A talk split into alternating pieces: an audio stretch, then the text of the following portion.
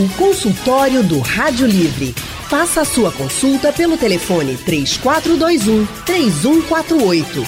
Na internet www.radiojornal.com.br. Consultório do Rádio Livre hoje fala sobre a reprodução assistida.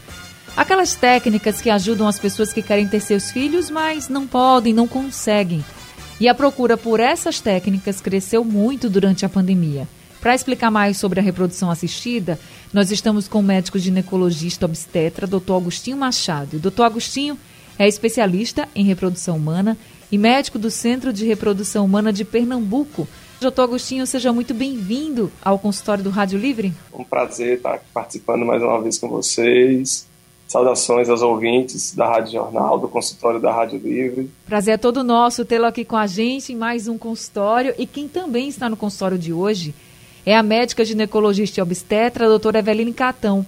Doutora Eveline também é especialista em reprodução humana, assistida pela Federação Brasileira das Associações de Ginecologia e Obstetrícia. Doutora Eveline, seja bem-vinda ao consultório do Rádio Livre. Oi, Anne, prazer estar aqui. E vamos falar sobre esse assunto, né, que todos querem saber, a fertilidade e a reprodução assistida.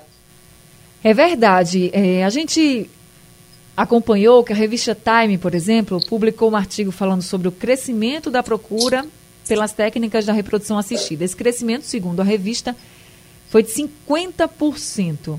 Isso até mesmo durante a pandemia. E aí, doutora Eveline, aqui em Pernambuco, aqui no Brasil, a procura pela reprodução assistida também tem aumentado? Sim, Anne, com certeza. É, inclusive, esse número é bem a realidade aqui do Brasil e também daqui de Pernambuco, tá? É, houve uma procura de aproximadamente 50% ao especialista de reprodução humana, não necessariamente para fazer uma fertilização in vitro, né? Porque associam muito a nossa figura com a fertilização in vitro, tá? Mas também houve um aumento grande no número de fertilizações, né, em torno de 13%, segundo a nossa sociedade. Neste período da pandemia, sim, ainda mais. E, as pessoas passaram a refletir sobre várias coisas, né? Então, é, era nesse ponto que eu queria chegar. A gente estava numa pandemia, a gente ainda está nessa pandemia, agora a gente tem uma vacinação que está andando, então a gente tem uma, uma situação mais esperançosa, porque a gente tem a vacina, os casos estão diminuindo e com isso também as mortes. Mas a pandemia ainda não acabou. Então, que motivos a senhora acredita que tenham levado aí, tenha levado a esse aumento na procura pelas técnicas da reprodução assistida? Olha, primeiramente porque a indefinição do fim dessa pandemia, né? E o, o, casal que deseja ter filhos, né? E a mulher principalmente, porque pesa isso muito para a idade da mulher, a idade reprodutiva dela. Então ela preferiu é, resguardar de uma forma segura, preservando essa fertilidade, congelando óvulos, ou até mesmo os casais é, congelando os embriões para, pelo menos, garantir uma gestação futura num momento melhor, né, com as vacinas, com mais estudos. Então, isso levou muito à procura, né? Vamos primeiro garantir uma gestação futura, seja por congelamento de óvulos, principalmente, foi o que mais cresceu, ou congelando os embriões. É, e também a questão da, da, reflexão familiar, né? O fato de você estar em casa, e está vendo valores familiares, olhando, é, refletindo sobre a vida, sobre morte, né? Eu acho que as pessoas ficaram muito com, com medo é, de morrer e passaram muito a refletir é, sobre a questão de família, de vida, de morte, do que você quer constituir. Tá então, certo. Isso levou muito à procura. É, de fato, as prioridades mudaram muito, né? As pessoas começaram a refletir bastante sobre outros aspectos da vida nessa pandemia e aí, deixa eu conversar um pouquinho também com o doutor Agostinho. O doutor Agostinho, a gente, quando fala da reprodução assistida, a gente pensa nessa questão da infertilidade. Mas é só em casos de infertilidade que a reprodução assistida pode ajudar as pessoas? Então, Anne, é, Evelina até mencionou essa questão né, da figura do especialista em reprodução assistida e fertilização in vitro. Na realidade, a reprodução humana assistida ela pode ser algo que se inicia ainda desde os períodos de pré-concepção, do planejamento familiar, de quando a pessoa pensa em engravidar, né, passando pelo ginecologista, o seu ginecologista geral, alertando de quando ela deve se preocupar com a questão do peso, idade, fertilidade, é, maternidade. Então a gente acompanha muito isso, né? A gente sabe que a infertilidade, de uma forma geral, ela vem crescendo, né? Nos últimos anos, nas últimas décadas. Isso se dá pela mudança do perfil social da mulher, pela questão da postergação dos casamentos, adiamento da maternidade. Mas essa pandemia, como, como minha amiga Evelina comentou, ela, ela veio cheia de, de, de ressignificados, né? E daí justamente essa, gente... esse aumento a gente está tendo uma variação na internet, aqui na conexão do doutor Agostinho. De reprodução humana. A gente teve uma variação, doutor Agostinho, na sua conexão pela internet, mas ainda deu oh. para entender a sua orientação. E com relação às técnicas, a gente fala muito aí da fertilização in vitro e tem a inseminação artificial também. Queria que o senhor falasse um pouquinho sobre essas técnicas que são utilizadas quando a gente está falando de uma reprodução humana assistida. Pronto, as técnicas de reprodução assistidas, elas, elas costumam ser divididas em baixa complexidade alta complexidade. A inseminação intrauterina, ela seria uma técnica de menor complexidade, onde você prepararia o sêmen e sincronizaria com o período ovulatório e faria a transferência desse sêmen preparado para aumentar as chances de engravidar. Então, é, normalmente você tem indicações para esse tipo de caso, situações um pouco mais complexas, onde você tem problemas tubários, dificuldades maiores para engravidar, e você teria a fertilização, que é uma técnica mais evoluída, onde a fecundação, né, o encontro de gametas se dá no laboratório, né, dentro da proveta, propriamente dito, por isso chama-se PV de proveta. E depois o embriãozinho, o pré-embriãozinho que é formado, ele é transferido para o útero da paciente para poder gerar o seu filho e nove meses depois celebrar o nascimento de uma criança saudável. Tá certo. Gente, nós vamos continuar falando sobre reprodução assistida aqui no consultório do Rádio Livre, tirando as dúvidas dos ouvintes, por isso já quero convidar todo mundo a participar.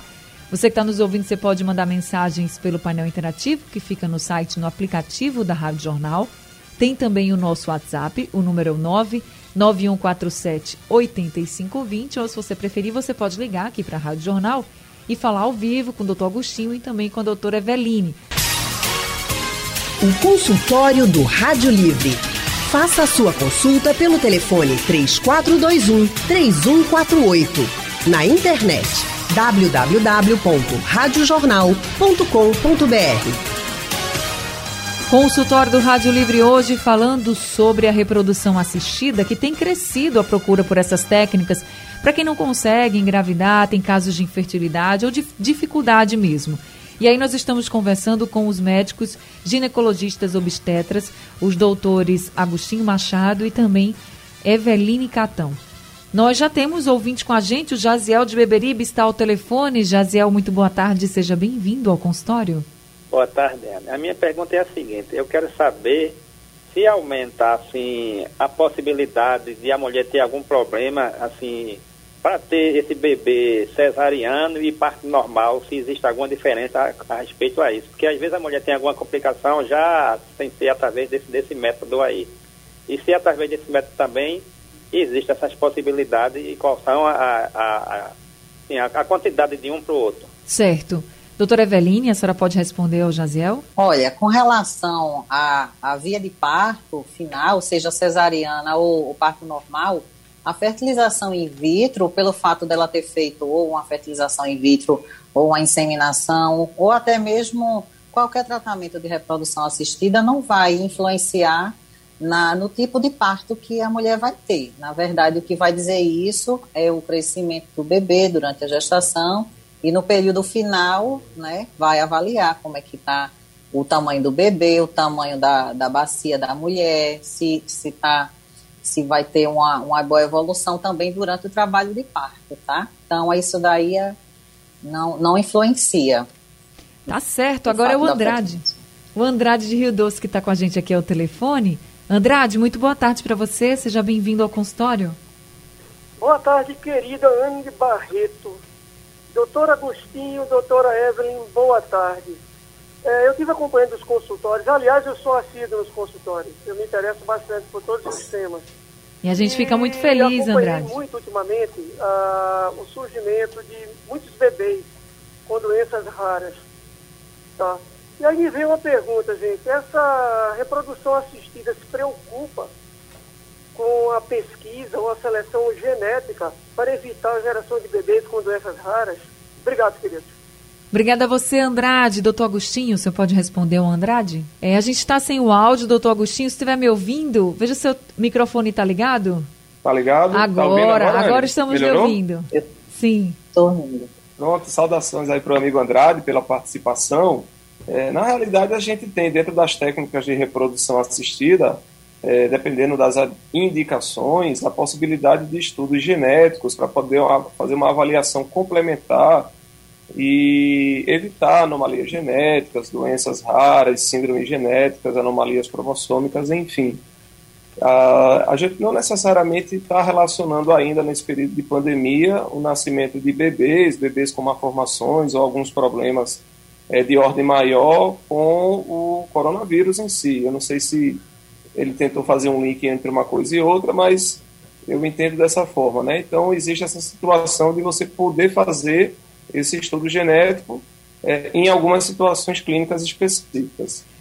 Eu acho que até que o Andrade colocou essa questão, porque essa semana nós fizemos um consultório sobre a atrofia muscular espinhal, a AME, que é uma doença rara, uma doença genética, e ele chegou a participar com a gente também desse consultório, e aí eu acho que ele colocou isso, assim, como é algo que muitas vezes não é diagnosticado no pré-natal, a criança está com uma atrofia muscular espinhal, a AME, então, se nesse caso, até mesmo colocando aqui a AME como uma, um exemplo, se quando faz a reprodução assistida, se é possível saber se aquele gene teve alguma mutação tem, e tem a prob probabilidade do bebê nascer com alguma doença genética. Tem, doutor?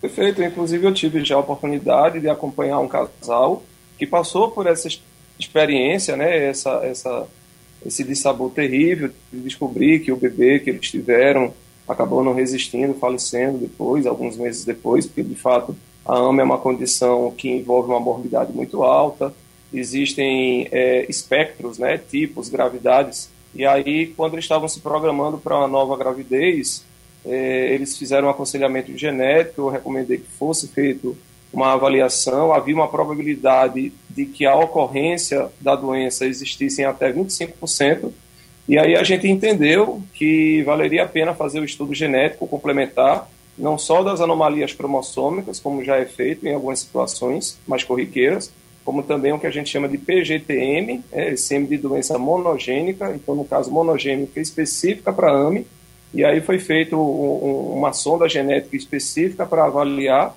e esses embriões passaram não só pelo, pela avaliação cromossômica tradicional, mas também para avaliar a possibilidade da doença. Então, de fato, existe sim, aqui o exemplo da AME que nós trouxemos, mas outras doenças também que podem ser avaliadas e evitadas.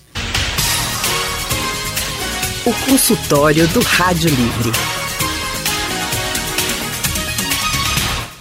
Consultório do Rádio Livre hoje falando sobre a reprodução assistida. E a gente está conversando com o médico ginecologista e obstetra, doutor Agostinho Machado, também tem a médica, ginecologista e obstetra, os dois são especialistas em reprodução humana assistida, e a médica é a doutora Eveline Catão. E aí, doutora Eveline, a gente falando sobre essas técnicas, sobre também os benefícios, por exemplo, no caso de pessoas que não podem engravidar, não podem ter filhos e com as técnicas de reprodução assistida elas conseguem realizar esse sonho de ter um filho, de aumentar a família. Existe alguma contraindicação nesses casos em que a mulher precisa, tem, tem essa necessidade de fazer, pelo menos assim, tentar, né? A técnica da reprodução assistida para ter um filho. Existe alguma contraindicação, doutora? Olha, Ana, eu vou começar respondendo o que você perguntou primeiro, tá? Apesar de você fazer uma técnica de, de reprodução assistida, né, uma fertilização in vitro, não, não garante que você vai ter o sucesso da gestação. Aumenta muito a probabilidade de você engravidar. Mas, apesar disso tudo, existe uma porcentagem de casais no mundo todo, isso não é do Brasil nem de Pernambuco, isso é no mundo todo, que é, ainda vão, não vão conseguir ter filhos, em torno de 10, 15%, né, apesar de todos os esforços, tá? E com relação à contraindicação, na verdade, não há contraindicação. A contraindicação seria se a paciente não estiver gozando de um estado de saúde bom, né? Se ela tiver com uma do... se ela tiver alguma doença de base e está descontrolada, uma hipertensão, uma diabetes, se ela tem alguma doença autoimune, uma doença sistêmica, se ela também está com um sobrepeso excessivo, não é, é, não é que seja contraindicado, mas diminui as chances do positivo, né? Então a gente é questão de saúde, tá? Porque a gravidez é uma sobrecarga grande para a mulher, né? É uma prova ali realmente de, de do corpo, né? Que é, ela vai gestar. Agora o Ninho mandou uma mensagem aqui para a gente pelo nosso WhatsApp. Vamos ouvir o que ele disse. Boa tarde a todos. Ninho Rotivale de Barra de Jangada. É, Anne, a pergunta que eu tenho para os doutores é o seguinte. Eu tenho uma amiga que ela fez inseminação é, clandestina, em casa. É, ela fez em casa, né? Graças a Deus, deu certo. Hoje a criança já está com seis anos. Mas eu queria saber qual o risco é, para a mulher é, fazer essa inseminação caseira, né, clandestina. Qual o risco que pode acontecer para a mulher e se pode haver também algum risco para a criança. A criança é, dela nascer com, com, com alguma má formação por conta desse, dessa inseminação em casa. Se existe algum grande risco para a mulher. Obrigado a todos e aquele abraço. Obrigada, Vilninho, pela sua participação. Doutor Agostinho, inseminação em casa. O que, que o senhor tem a dizer sobre isso? Então, Anne, é... tá me ouvindo? Sim, estamos. Dessa vez está tranquilo. A conexão com a internet do Dr. Agostinho está travando algumas vezes, a gente vai tentar é, restabelecer. É, Deixa eu passar então para a doutora Eveline. Vamos passar para a doutora Eveline? A gente não está conseguindo ouvir o doutor Agostinho, então vou passar aqui para a doutora Eveline a pergunta do Ninho e a gente vai tentar restabelecer a conexão com ele. Doutora Eveline, o Ninho fala sobre essa inseminação em casa de forma clandestina e pergunta se tem riscos.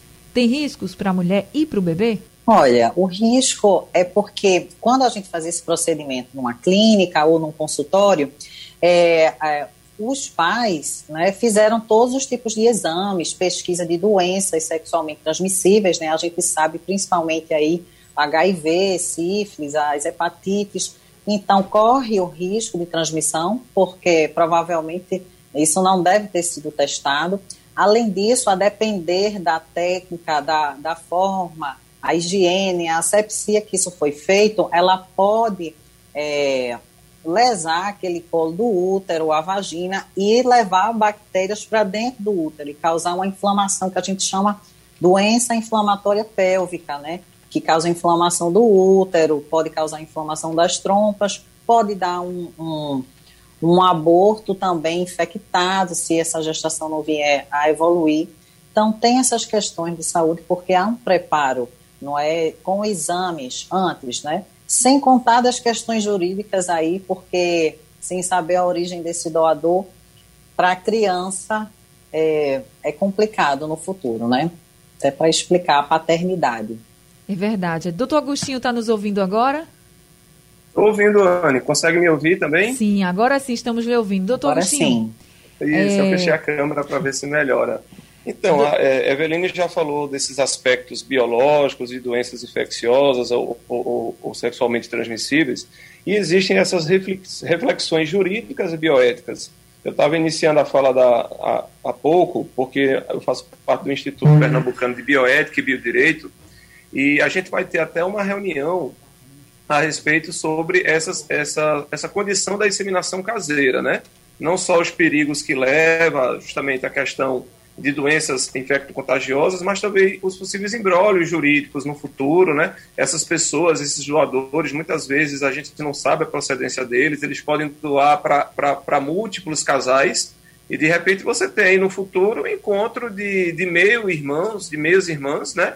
E aí você imagina as consequências que isso pode vir a ter, né? em termos do ponto de vista genético. É, é, é, uma situação bem delicada, que merece nossa atenção. É verdade. Doutor Agostinho, há chances de aborto em caso de pessoas que engravidam por meio da reprodução assistida. Elas são, eu falo de abortos naturais, tá? Ela, elas são grandes ou ficam na mesma média aí de um aborto natural quando a gravidez ela acontece da forma mais natural possível. Doutor Agostinho? Eu acho que o doutor Agostinho não conseguiu me ouvir, então vou passar então a pergunta aqui para a doutora Eveline. Com relação às chances de aborto em caso de reprodução assistida, doutora Eveline, como é que fica isso? É maior, é menor do que numa gravidez é, concebida de forma natural? Olha, é, quando a gente não realiza a pesquisa genética, né, que na verdade são a maioria dos casos, a gente faz a fertilização in vitro, faz uma inseminação, é, as chances são semelhantes, tá? Como se você tivesse engravidado em casa, naturalmente. Não é maior, também não é menor, semelhante. Agora, quando nós realizamos a pesquisa genética do embrião, aí sim as chances são menores, né? Inclusive, uma das indicações para a fertilização in vitro com pesquisa genética são os abortamentos de repetição, que a gente consegue diminuir as, os abortamentos, a gente consegue transferir um embrião de boa qualidade, né, saudável, que a gente chama euploide. Entendi, está respondido então. Doutor Agostinho, essa questão da inseminação caseira, ela pode, poderia ser considerado crime, por exemplo? Não, Anny, é, isso é uma coisa que é, os amigos, os operadores do direito, eles vão começar a se preocupar, porque é, é algo que precisa da nossa atenção em função justamente da, da possibilidade de haver um cruzamento genético ou o encontro de pessoas com, com parte das cargas genéticas quando você não tem esse controle dos doadores, né?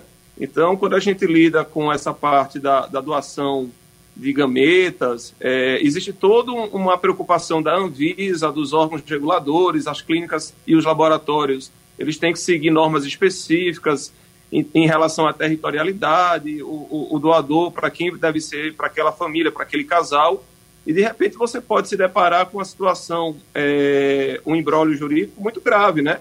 Doadores que, que o mesmo doador dispondo para vários, vários casais numa mesma, numa, numa, mesma região, vamos dizer assim, e, e, você não tem o controle disso, né, da, da origem genética dessas crianças. Então, eu acho que é uma preocupação, já, já está sendo debatido, já está sendo levado em conta esse aspecto aí, e a gente conta com o bom senso das pessoas nesse sentido. É isso mesmo. Doutora Eveline, vai ter um evento online, inclusive com a senhora, nesse mês de setembro, falando sobre o tema, né? Sim, é, foi pensado, eu pensei exatamente baseado nas dúvidas das pacientes, é, pelas redes sociais também, porque hoje em dia a gente recebe é, pacientes de, de todo o Brasil, né?